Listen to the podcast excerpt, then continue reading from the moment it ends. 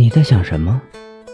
方墨闻闻温情耳后的几根发梢，声音很轻，轻的让温情分不清是耳边痒痒的，还是心里痒痒的。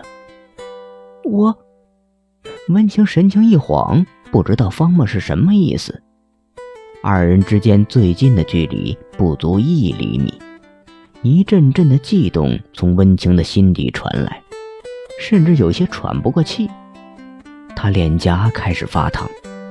这个时候，方木忽伸出一只手，擦过温情的腰肢，隔着温情的右手端住了水杯，同时身体似有似无地贴紧了温情。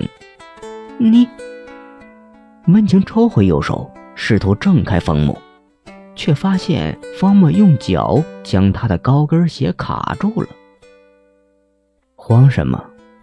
我都听见你心跳的声音了。方木的声音很酥，酥的温情的心理防线簌簌崩塌。温情连续几声小喘：“你让不让开？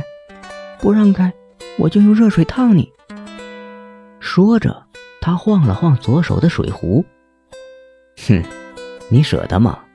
如果舍得，就烫吧。方墨笑出了声，温情的左手剧烈颤动起来，没几下，终还是放下了热水壶，别扭的哼了一声：“方墨，你欺负我，这样不好吗？”方墨又在温情耳边吹吹气。这样，你？温情心里一软，小心翼翼的松了口气，慢慢用鼻子闻闻，似乎能闻到方墨身上散发的某种味道。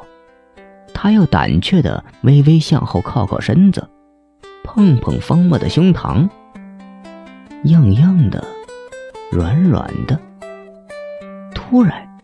耳根斜后方三指左右的脖颈处一凉，他忽感觉眼前一黑，整个世界旋转起来，自己的身体如同泄气的气球一样，力气、意识、感觉一下子全消失了。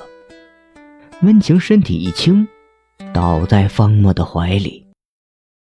方墨暗笑了一声。对了。